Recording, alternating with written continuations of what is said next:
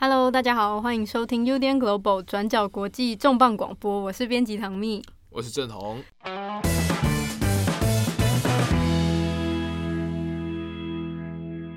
对，今天是个全新的组合，从来没有组合过，有点紧张。有啦，以前曾经组合过一次。哦，Daily 的时候。对对对，那个还很稚嫩的时候，讲的不太好。对对对，现在现在都不敢得罪你。没有没有。郑红也是有很多粉丝的。郑红的粉丝如果想要出来喊个声的话，随时欢迎啊！之前就有蛮多郑红的粉丝出来跟我们分享，说很喜欢听郑红讲一些中东的议题。那我们今天要讲的内容其实也跟中东有关，就是发生在八月四号的黎巴嫩首都贝鲁特的大爆炸事件。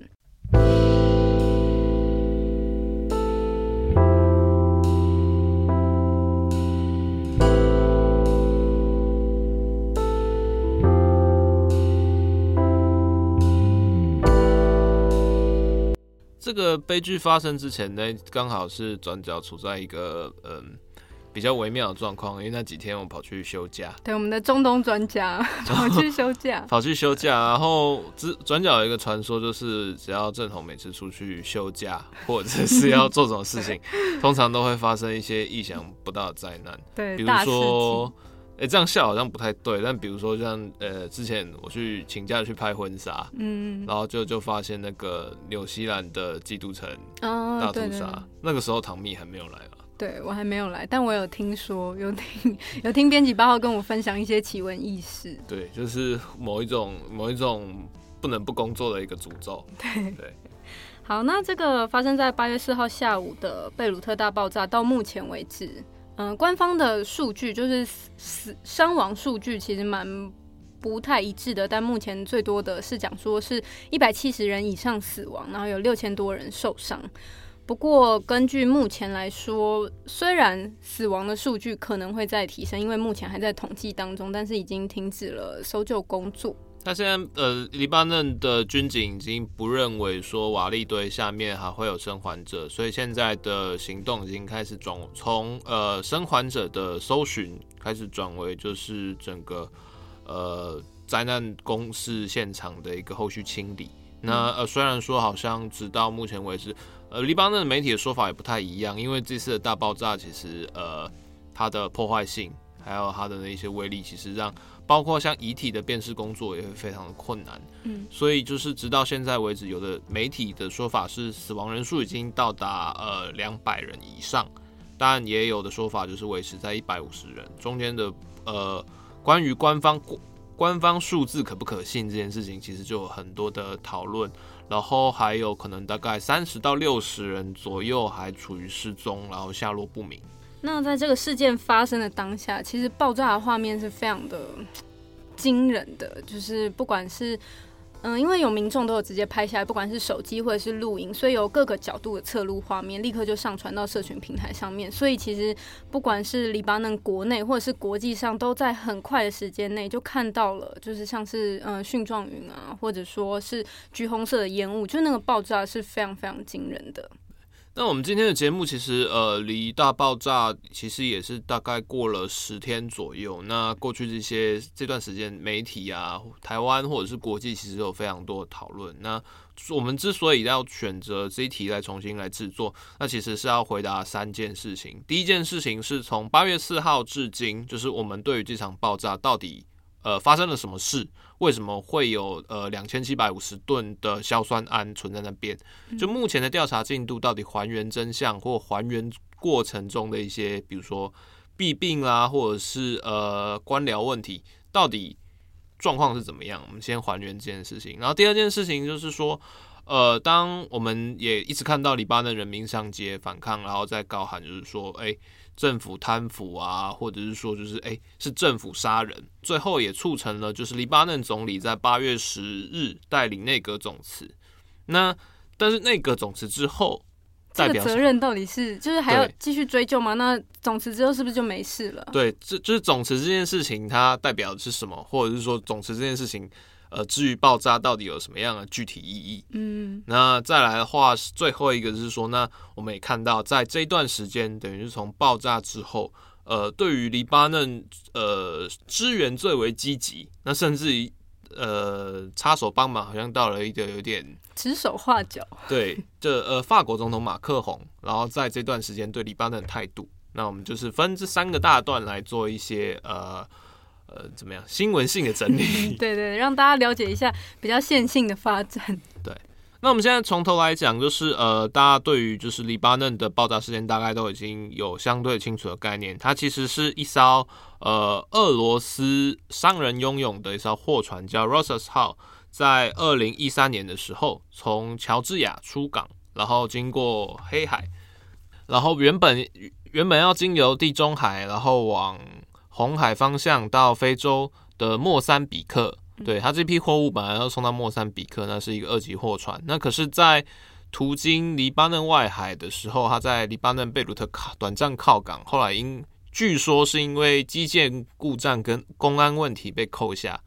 那这批货物被扣下之后呢，就是呃，船东这个俄国商人就直接丢包，因为赔款啊，还有就是港口费对于他来讲好像太贵，嗯，所以他就干脆把呃。包括船上的十多名乌克兰籍船员跟俄罗斯籍船长就直接丢包在船上，然后当时其实，在二零一三年的时候，已经变成一个有点大不小的国际事件，就是等于是海上漂流船。那直到后来，在呃船长自己变卖船上的装备，因为船东不要这艘船了嘛，嗯还有就是呃跟乌克兰大使馆的协调之下，呃黎巴嫩政府同意这批呃船员回国。但是整艘货轮被黎巴嫩政府、被黎巴嫩海关没收。对，那这个没收的里面其实就包含了这起事件爆炸的主因，就是呢两千七百五十吨的硝酸铵，然后就放在黎巴嫩贝鲁特的港口的仓库里面。对，呃，其实当然一开始事件发生之后，这件事情很吊诡，在八月四日发生的，等于是第一时间它传开国际的时候，黎巴嫩的海关其实就有在对国际媒体说啊，这个是。码头仓库里面两千七百五十吨的硝酸铵爆炸，不是空袭，是两千七百五十吨的硝酸硝酸铵爆炸。对，那这件事情大家都很奇怪。第一个时间是一，第一个问题是说啊，爆炸炸成这样，你怎么知道是？对，而且这瞬这个时间其实蛮短的，都还没有经过详细的调查，你就立刻就可以说这只是呃，这是一般的公安意外，是这一这一个货物爆炸。对，然后再来是说啊，你明如果你早就知道有这个问题的话，你怎么不处理？所以它有引发了很多的讨论。那其实硝酸铵它是蛮常见的一种工业用品，它比如说呃会用于就是传统的火药。然后炸药、工业炸药，那或者是说肥料的有，都其实都会用到这种化学原料。那在一般的，可是它其实整整体就是，比如说两千七百五十吨，在当时的售价里面大概只有一百万美金左右。那所以在当时，呃，这一起就是海上漂流事件啊，就是呃后来演变成一个国际诈欺案，就是那个俄罗斯船东他在塞浦路斯登记注册。就是经经营一家贸易公司，然后他先收了莫桑比克炸药公司的可能一百万美金的头头款，嗯，然后结果照理来讲，他应该要把这一这一批就是货物要运到莫桑比克去，可是中途啊，他就是包括积欠船员薪水，还有就是包括说他其实之所以要停靠贝鲁特，就有两种说法，一种是他其实是强令船长你要去贝鲁特那边再载另外一批货物。可是那个载的那一批新的货物，它可能会让呃整个货轮超载，甚至有翻覆的危险。那所以他等于是船长被骗到贝鲁特之后，就是哎发现哦不要载这个货物。可是船长就说啊你不载这个货物，那我就你自己那些出港费你自己想办法。然后后来被因为欠税啊或者是机件故障问题被扣在那边，整个就没有办法处理。那好，那就是在乌克兰大使馆的协调之下，呃船员回去了嘛。那可留下来的船该怎么办？照一般程序来讲，就是应该要有就是海关充公。可是呃，海关当时其实在二零一三年的时候就已经有通报，就是他的上级，包括写信给行政法院，或者是写信给呃更高一级的内政部，就在通知说，就是诶，这船上装的是两千七百五十吨的硝酸铵，就是在一般程序之下，或者是这艘老船，它其实已经快要三十年的老船，在海上的保存条件。很难去保证说它一定稳定或一定安全，所以就呼吁说好啊，这个东西我们我们可以把它没收，我们可以把它充公，可是我需要法院的批准，所以请法院告诉我们应该要怎么办。就在这段程序里面，其实呃，我们其实仔细想，应该都还算是合理的。就是我海关充公，我不能说我海关就直接卖掉嘛。嗯。就是比如说，比如说好，你去网络上买买，唐蜜喜欢网购，然后买了超额的水豚玩偶，对，然后被海关充公，还没有缴税。那照理来讲，他应该要度过一段，比如说认领期，因为你可能传通公司还是会补税回来啊，或者是怎样，你要有你有保管的责任，可能保管比如说七天啊几天，然后才会有一个拍卖的程序，或者是说销毁的程序啊，发现水豚里面可能海洛因，对啊，赚爆了，没有啊，没有没有，对啊，就是所以他所以在这段时间他还需要去写信或者是申请说法院来下命令来处理。可是，呃，这段这些东西或这些命令，其实申请从二零一三年开始，二零一四、二零一五、二零一六、二零一七，甚至二零一八到二零一九年年底，就是海关黎巴嫩的海关或者是贝鲁特的港务局，其实都写了大概将近十次的申请公文。那之中，他其实，呃，海关那边他处理的方式有限。那第一个就是说，好。呃，他们得到命令就说：“好吧，那这些东西确实有危险啊，船上很危险，那个船好像要沉不沉的。”对啊，一直停在那边也不是办法。所以他就是同意他在可能二零一四年的时候，让这两千七百五十吨的硝酸铵先存放到港口的十二号码头仓库，也就是这次爆炸的地点。呃，货物下来之后，船在那边大概也是放了两三年之后，它就沉了。沉船就变成废铁，然后就弄掉了。船也是人家没收商品嘛，那你船把它处理掉，可是硝酸铵没有处理，那问题就来了，然后就继续写信。海关其实在写信的时候，他也不只是说，就是说，呃，请告诉我如何处置，请问单兵如何处置？他其实有提出几个方案。第一个方案就是直接销毁，那甚至是水箱，其实只要把它投到海里面，呃，照海关的说法是说，其实硝酸铵是一个是可水解的。嗯，所以你当初放在船上让它自己沉下去的话，这批货物就没了，也就也就算了。搞不好不会发生这一次的事情，可能会造成污染，但顶但至少不会爆炸。然后第二个方式是说，那你是不是可以来做港口拍卖？就像那个法务部 那个执行署，他们一天到晚会在做拍卖，可以用低价然后来回馈国库的等等。第三个方法是请求，就是那是不是我把这批货物直接经由海关转售给黎巴嫩的火药公司？因为这些东西，呃，你不要说是呃军工，或者是说你的工业，比如说开矿啦，或者是呃造桥铺路啦，甚至说你镀根，我讲的是合法杜根，不是说那种暴力杜根，嗯、那都会用到就是一定的呃这些硝酸铵制造的原料。再不解的方法就是说，好，那这些东西会有危险。那是不是请求黎巴嫩陆军来接手这批货物？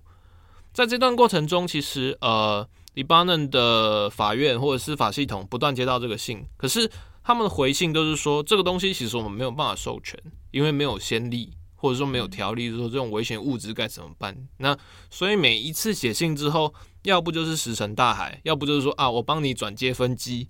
可转到哪里没有人知道。对，大家如果有那个上班的。经验的话，就会知道有时候就是在比较大的单位里面也会这样子。哦，这个我们没有处理过哦。对对，就是说，那我再帮你问一下哪一个负责人？可是这整件事情其实过了很久之后，是几乎没有进展的。嗯。对，这个在我们公司其实也常常会发生。是是是，所以这起事件其实也就是整个行政流程也有点像这样子，有点像巨大的官僚体系。那与此同时，就是当这件事情越来越久，他关于海关或是港务的负责人，其实也轮轮轮轮调调换了好多批。所以在这之后，就是在黎巴嫩的呃贝鲁特港口，其实就有开始出现了一个传说，就是请港务人员都会彼此通知，老鸟会通知菜鸟，十二号码头有囤放危险物品，不要靠近。可是，当海关署或者是说，呃，港务局官员都知道说里面放的其实是超级大量的硝酸铵的同时，基层的港务员工其实不知道里面是什么的。大家都会就是，大上面会有贴封条说危险物品请勿靠近，危险物品请勿烟火。可是到后来，大家的认定就是会，或者说基层的认定就会觉得说啊，这个就是放危险物品。他放了危险物品，所以我们接下来没收了危险物品，是不是也都直接吞放那边？所以它反而就地变成了一个呃危险物品的囤积仓库、集中集中地。大家就是把所有危险的东西，以为这个地方看起来就是可以囤放危险物质，就通通都放在那了。对，这是呃像是在这一次的呃行动之中，或者在这次的悲剧里面，其实在第一时间大家听到的风声是说啊，贝鲁特的爆竹工厂爆炸。嗯，大家应该就是第一时间在网络上都有看到这些风声消息。那之所以会有这个原因，是因为在港口开始起火燃烧的时候，它有非常多的噼噼砰砰的声音。对，大家如果有看到那个直击的影片的话，其实，在爆炸之前是有很多闪光的。然后，呃，如果大家仔细去听，的确会有一些那种真的有点像爆竹鞭炮声，就会有呲呲啪啪啪的声音。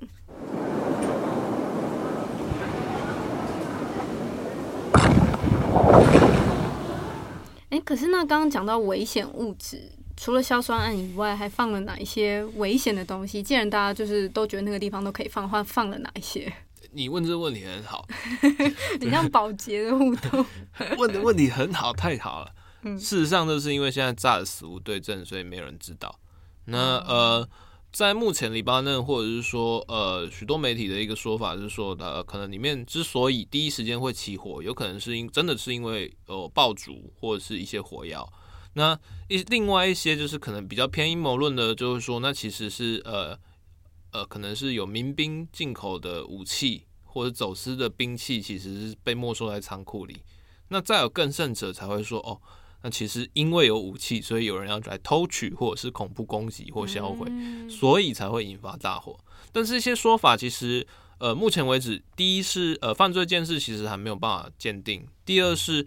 当天的爆炸其实发生了两波，所以在现场的整个建设状况基本上已经很难还原。在港口记录里面也没有具体的登记说，除了硝酸铵之外，在那个十二号码头仓库里面到底还有什么东西，或者是说。呃，他送进去之后，到底有没有做一些消防政策、消防的一些防范啊，或者怎么样状况，其实都没有人知道。因为那个现场其实从那种俯瞰图就可以看到，那个整个港口港口是被炸出一个大洞的。对，嗯，呃，我们现在重新还原，就是在二零二零年八月四号。呃，整个事情是大约发生在下午五点多左右，码头那边十二号仓库突然传出黑烟。那在这一段时间开始，已经出现了第一波的网络影片，因为失火了，而且火势其实浓烟非常猛烈，在港口外其实几公里都看得到。可是，呃，在以黎巴嫩或者是贝鲁特为例好了，就是港口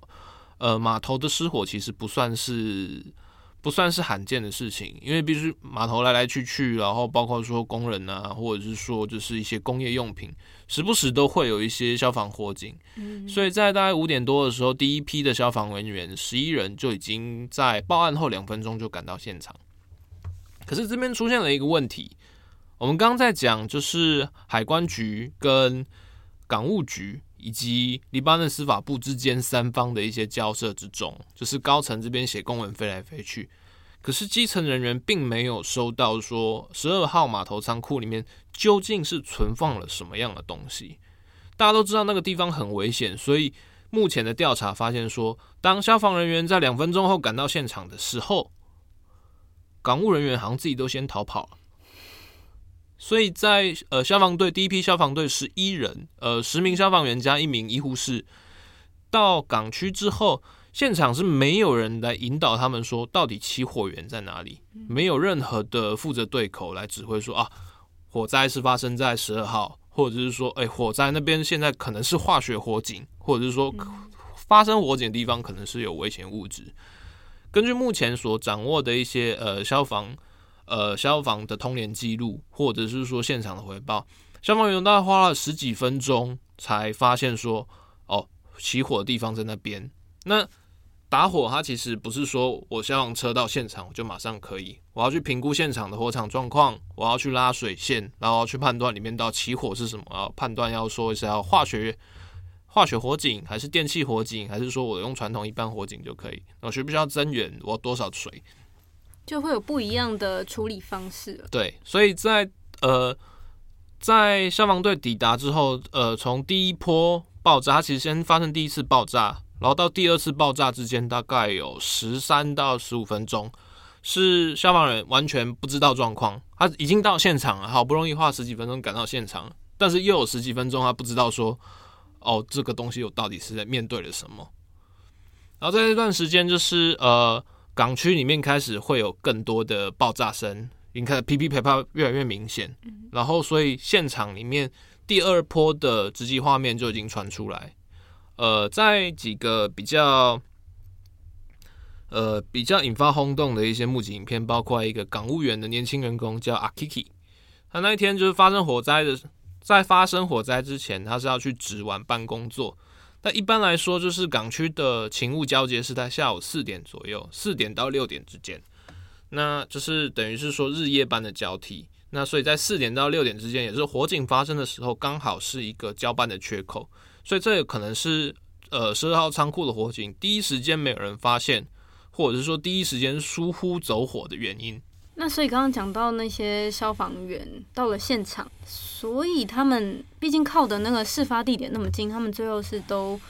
被炸死了吗？都过世了吗？像刚刚阿 Kiki，他其实在四点的时候是之所以他录影或者是他画面会成为就是黎巴嫩这次最被广为传播的影像之一，所以他四点的时候先打电话给他妈妈说啊，我今天要上班喽，现在看起来港务都平安。结果一个多小时之后，港务开始发生火警。然后新闻开始慢慢出现，说啊，港区火警，所以他拍了影片来传传到那个 WhatsApp 群组里面，跟他妈妈跟他家人说，虽然有火警，可是消防队来了哦。然后直到后来，甚至就是第一波爆炸之后，他现在整个港区全部都是烟雾，然后他再再把这些直击影片再拍回去，就跟他说，请大就是呃，请大家帮忙通知消防队，这边状况很危急。但之后就再也没有消息了。阿 Kiki。呃，根据他的拍摄角度，他可能是站在就是现在还剩下很破败的那个黎巴嫩的国家谷仓在上面那边拍，嗯、但是因为爆炸的关系，所以基本上就已经罹难。那同时消防队这边，呃，这次也有一个比较悲伤的故事，就是十一名赶到现场消防员中，就是呃医护士法瑞斯，她女性医护士，她本来已经要准备结婚了，呃，可是当这场爆炸在最后的时候，他们可能六点左右第一次爆炸。爆炸分两个时间，第一个时间是六点的第一次爆炸，就大家消防队那时候已经到现场，发现不对。然后第二次是呃六六点八分的时候的第二次爆炸，那一次爆炸就是殉状元的那一次爆炸。嗯，那在中间的八分钟之间，他其实有跟他的未婚夫有通上电话，那并且把现场的一些。打火需求的画面，就是透过就是呃短影片的方式传给呃他的消防队长，然后要求说，那你现在必须要很全全市的消防队来支援，不然的话没有办法扑灭这个火势。那甚至说到最后发现大家不妙，大家撤离的时候，他还在跟他未婚夫讲，未婚夫通电话。那直到就是一声巨响之后，然后才让这个电话就再也没有人接听。嗯，等于说他其实。录下了，也传达了很多现场发生的事情。对，那可是当这件事情，就是当这十几个消防员，还有就是大量的港务员工因此殉职的同时，呃，透过回溯的画面，大家开始怀疑说，那你中间到底为什么整整七年没有处理这批呃化学物质？然后再来是，就算你中间七年因为一些法律程序没有办法处理。你为什么在八月四号当天，从火灾发生到两次大爆炸，至少可能有二十半小时到二十分钟？你不要说二十分钟好了，就是你最后消防员最后关键进入港区那十三分钟，那为什么没有一个合理的消防程序或者是合理的指导？你就明明知道那边有危险，你为什么会让他去送死？那这段时间，这个这些灾难其实。在第一时间发生之后，黎巴嫩或贝鲁特人其实也都在质问这件事情。然后，呃，黎巴嫩的总统奥恩，他也第一时间说啊，这不管是怎样，谁做这些事情，我一定会严格彻查。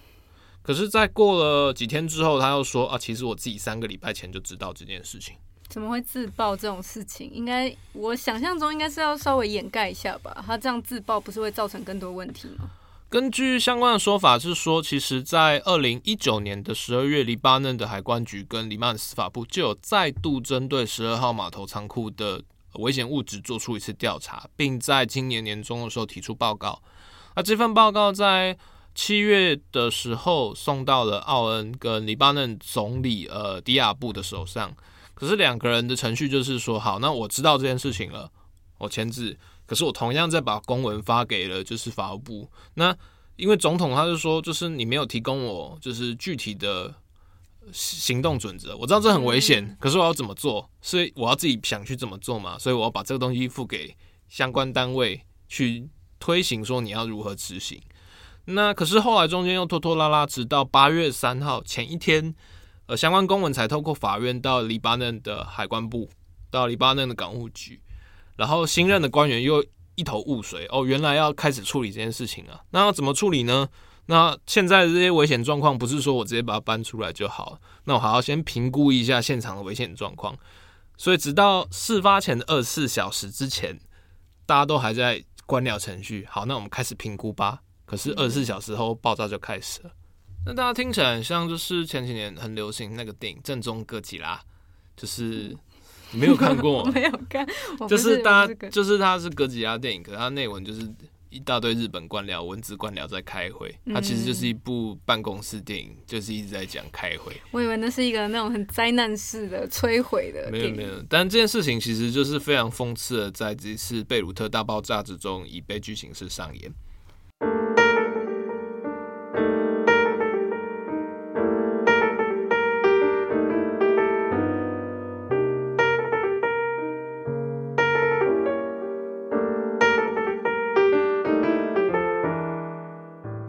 爆炸事件发生之后，就是状况其实是非常的悲痛的，所以有蛮多的贝鲁特、黎巴嫩的市民上街抗议，就是来抗议政府的不管是无能啊，或是过去种种的贪腐的问题。那当然，这件事情就引爆了刚刚编辑正红讲的，就是在八月十号的时候，总理就带带着政府内阁集体辞职了。那在辞职之后，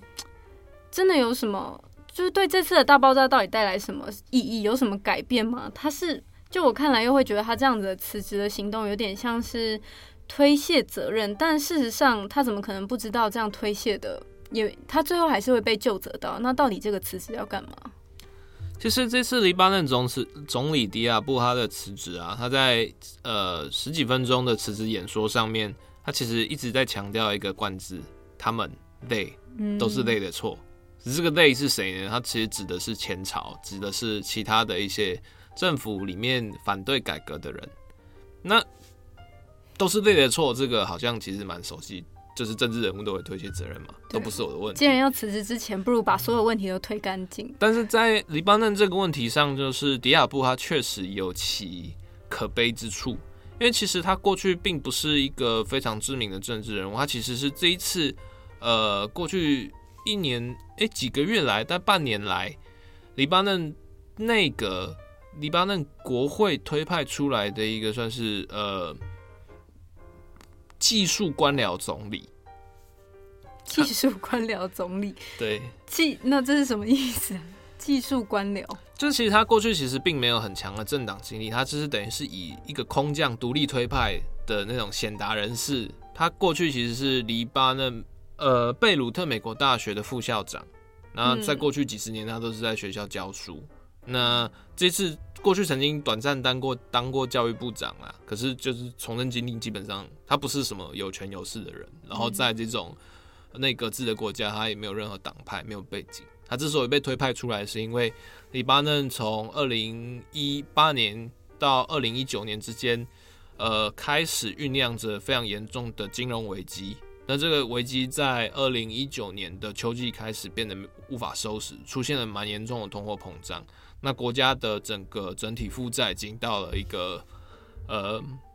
一个赤字爆炸的状态。所以从去年开始，包括呃通货膨胀的问题啊、失业率的问题啊，还有就是说就是一般平民外汇管制或者是资金提领管制的问题，其实引发了。非常严重的就是反政府抗争。那这段抗争的时候，其实黎巴嫩的经济已经接近要破产或者是要崩溃。那崩溃的时候，呃，政府崩溃的时候，他就是要想办法借钱。那都会找，比如说世界银行啦，或者是呃 IMF 那个世界货币基金组织，对，国际货币基金，然后借钱。可是通常他都会要求，就是说我借钱给你 OK，可是我必须要看到你相应的，比如说财政改革。嗯。比如说你的支政府支出一定要恢复到健康的状态，然后你的政治改革啊，政或者是呃金融改革一定要做到什么开放程度。但这些开放程度其实都会蛮蛮大的一定憧憬，就是黎巴嫩现在的一些政经的一些贪腐纠结。嗯、那也不要说贪腐，比如说像是一般市民的，比如说粮食补贴，或者是电价补贴，或者是说呃呃学贷的补贴，或是低收入的补贴，都有可能会受到这些呃改革的政策冲击。所以在这种烂摊子状况之下，就没有人想要碰这件事情，因为谁碰？就，就很麻烦，因为就是要做的改革实在是太多了，你，你可能还会动到一些震惊，就是大人物、大的很很重要的结构。对，而且要动的话，就是人民也反对，因为这、嗯、这个状况虽然可以解决政府的财政赤字，可是会让极大量的一般呃中产阶级破产。嗯，那与此同时，大家也会觉得说，就是你要通过任何改革，要经过国会，可是现在国会在这段时间其实处于一个很严重的派系分裂。那所以不管是谁，基本上都不可能统统合或是团结这个国会。那所以在这个状况下，街上人民一直在喊，就是要推翻政府啊，都贪腐下台啊。然后与此同时，INF 那边也在说，就是我们二零一八年就已经谈好说要改革了，你现在还没有，你是不是不想要借钱？嗯，对。那另外一方面，又有国内很复杂的就是政治权力的。盘根错节，对，对，所以是在这个状况之下，就是黎巴嫩就是用跨党派合作，好，大政党协商，我们推出一个大家都能接受的，嗯，有技术的、中立的，然后就是非常 怎么讲，就是负责改革专用的官僚出来担任总理，嗯，所以迪亚布才会被等于是硬扛出来，他担任就是这个领导国家的位置。那可是迪亚布辞职之后，其实大家新闻都有快讯嘛，然后都说啊，黎巴嫩内阁总辞，然后人民的意志或一场悲剧，就是让黎巴嫩政府垮台。嗯，但黎巴嫩政府其实并没有真的垮台，或者是说迪亚布也没有真的辞职。呃，黎巴嫩的政治体系其实相对比较复杂的，因为它呃从过去殖民时代开始，境内就有非常盘根错节的一些地方势力。在一些说法里面，他们大家都会用宗教性来区分，比如说黎巴嫩可能有三分之一的马龙基督马龙派基督教徒，那也有三分之一的呃逊尼派穆斯林，三分之一的什叶派穆斯林，然后中间穆斯林之间又有还有德鲁兹跟阿拉维派，所以它其实是国内有大概十八甚至更多个呃被承认的宗教系统，然后整国内。的族群划分是以宗教的派别来做划分。嗯，那宗教跟政治又有什么关系呢？在黎巴嫩，嗯，在过去啦，就是比如说以近代而言，就是从中世纪或者是说当鄂图曼帝国的时代，其实呃宗教的统治其实是有一种像是大家以派系来做一个区分，因为在帝国时代其实是说每一个宗教都会有不同自己的法律方式。比如说，你跟犹太人借钱，那就要照他们的利息还款的方式来做。可是你跟穆斯林借钱，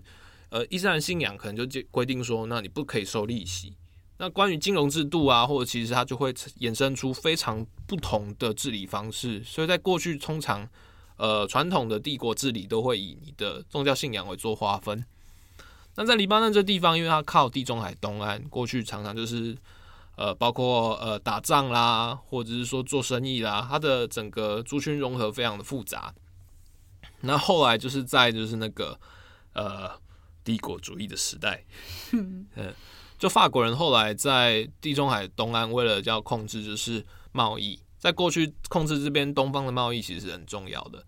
那所以他是在几次战争，还有几次外交协调之后，从跟鄂图曼帝国签订了许多不平等协议，或者是说许多的特惠协议。那之中就是其中会以保障宗教信仰自由为名，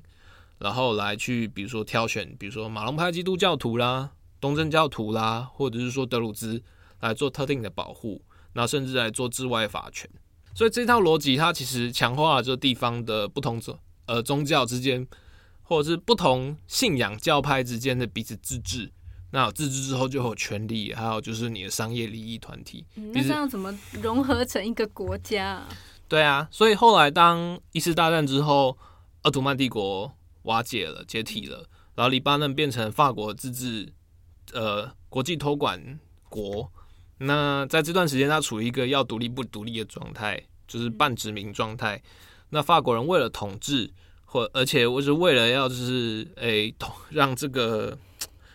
微妙的宗教系统能持续，所以他就是推行了说有点像是中世纪叫做就是说 confessionalism，中文的翻译叫做任性制，呃任性主义，不是说哎呀那个任性，是说就是以宗教。以有点像是呃信仰联邦制，就是比如说，呃，他留下的制度就是说，黎巴嫩的政府首脑总统一定是一个基督徒，然后他可能逊尼派是他的呃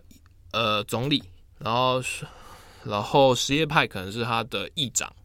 等等等，然后就是规定说，你国会里面一定要有多少比例的基督徒，然后或者说你的政党里面一定要认定你是哪一个宗教派别。以此作为划分，然后来做统治。它的逻辑比较像是有点像是保证代表，就是说，不管呃我们的政治怎样操作，商业经济操纵在谁手上，你这个宗教族群，你这个派别里面一定会有一定的人比例的人，然后在国会里面，就是可以说服每一个信徒，黎巴嫩里面的信徒，或者说各个派系，大家都有点像分一杯羹吗？或者说在这里都握有一些权利。就是在理想状况里面，它可以保障所有的宗教信仰不被迫害，因为你都同样会保有一份政治的权利，而且权利跟权利之间彼此制衡，就不会说今天因为呃我可能基督徒，我掌握了军队，或者说我基督徒呃有国外势力撑腰，我就把国会啊、总统、所有政府都变基督徒，让基督徒管理这个国家。它以这种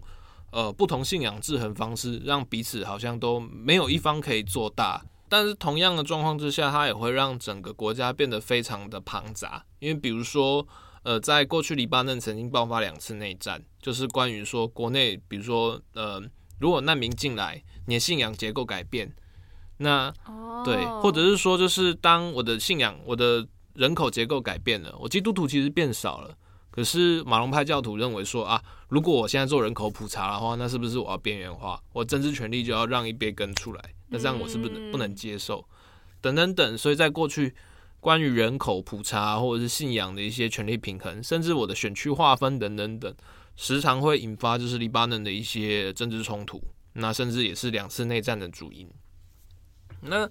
呃，我们回到回回过头来讲，嗯，就这一次就是迪亚布辞职之后，他其实遇到了一个问题。第一个问题是说，嗯，你总理辞职之后，或者是说你内阁总辞之后，是不是代表要重新选举？嗯，照正常逻辑是这样子这样吗？就是因为当时大家看到那个新闻的反应，可能是想说，哇，那这样辞职了会不会就是？整个整个就是像无头苍蝇一样，整个政府就没有人在管了。那该怎么办？是不是赶快选举啊，或者是赶快做下一个人选的决定？对，第一个是那那我们就重新选举嘛，就是现在政府不 OK，那我们重新选一个出来就好了。嗯，这是第一个选。然后第二个是说，那是不是呃，如果那个总辞的话，那是不是也有一个方法是，比如说提出反对派提出新的领袖，那经过国会表决，我们由国会来选出新的内阁。然后在第三个问题是说，那如果大家现在问题是连国会或者是整个政治体系我都不信任的话，那我现在是要革命吗？那可是我上街之后我要推翻政府，那我具体而言我到底要推翻什么？那或者是说我上街之后我要被推翻，那政府目前有什么样的反制反制的一些改革措施？大家其实有点不太确定说，那接下来要期待什么？对，现在大家有点像是僵持在那里，也不知道下一步是怎么办。对啊，唐蜜，你觉得呢？我觉得，我觉得应该，我自己想象应该是，如果他辞职了的话，然后现在大家对于这个政府这么不满，应该要重新选举。我觉得可能是个更能够说服人的方式，就让现在如此愤怒或者是悲痛的人民可以决定他们下一步要做什么。对，那。但事情没有那么简单，代志无遐简单。呃，照理来讲，或大家期待吧，是说那可以重新选举。可是重新选举，它遇到一个困难是，呃，黎巴嫩其实在过去几年的选举状况一直在改变，它的选举制度一直在调整。那像上一次的选举是二零一八年，那那个时候制定的制度是说重新划分选区，然后做一个比例代表制，他把。国家分成了，重新分了二十几个选区，然后每一个选区它又依照一个特别比较微妙的一个人口普查的一个估算逻辑，然后来算出说啊，你这个选区里面，比如说好了，呃，新北市汐止区，我认为这个地方大概五十 percent 的佛教人口。然后他认为的意思是说，其实这有点像官方认定出来的数据。对，他可能结合普查或者什么。然后，呃，我认为五十 percent 的佛教人口这边刚好有十个立委席次。那所以呢，我就规定说，我不论什么政党，我最后选出来，大家都投政党票，然后选出来之后，就是一定细致的十个席次里面，一定会有五个是佛教政党所推派的议员名单。嗯，对。那这样大家投政党票干嘛？既然都已经决定好，一定要选出这个比例，它会变成一个很复杂，就是到最后就是你大家选出来的，呃，无论你怎样投政党票，你选出来的结果都会依照你的宗教信仰，或者是你本来任任性的一个宗教派别来做分配。但大家可能会觉得，那这样子的话那，永远基督徒都会执政。可是就算是基督徒之间。啊，不同的政党，它有很多不同派系的政党。到目前为止，黎巴嫩通常会把呃国政府内联盟分成两大派，一大派就是以现在总统呃奥奥恩为主，他也是基督徒，可是他背后支持他的是黎巴嫩的真主党，什叶派的信仰，亲伊朗的，然后在美国被认为是恐怖组织。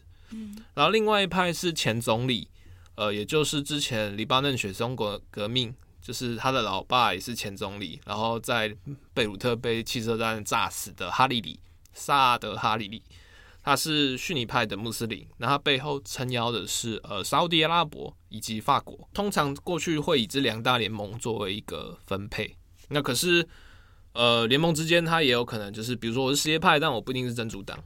我可能是逊尼派，但我不一定跟上。啊，哈里里同样，所以中间其实会，呃，大家在讲说黎巴嫩很多信仰复杂、复杂等等等，但其实如果把它联想成呃台湾的地方政治或地方庄脚，大家可能就会比较理解，它其实信仰或者是说它的宗教变成了一个它的社群标志。呃，我虽然可能主打说我是诶、什么基督党，但是我可能其实并没有那么虔信。嗯，对，我其实我在一般的政策里面完全没有在考虑耶稣在想什么。好，那刚刚前面介绍了黎巴嫩复杂的状政治状态，那究竟要不要选举呢？呃，简单的答案是不要。第一个是因为政治复杂很复杂，所以像二零一八年之前，他花了九年时间才重新决定要选举，所以在二零一八上一次是二零零九，那中间他其实二零一三年就要选举，可是中间因为啊，他就说什么叙利亚内战呢、啊。啊，国内有很多恐怖分子啊，然后金融危机啦，政治不安全啦。那这样一直拖下去，也就是说，原本的人选可以一直这样当下去？对，无限延任，他就用紧急命令状态无限延任，有点像是万年国会，嗯、但就一直拖在那边。而且黎巴嫩很复杂，原因是呃，人民选国会，然后国会的赢的政党可以推派就是总理、议长，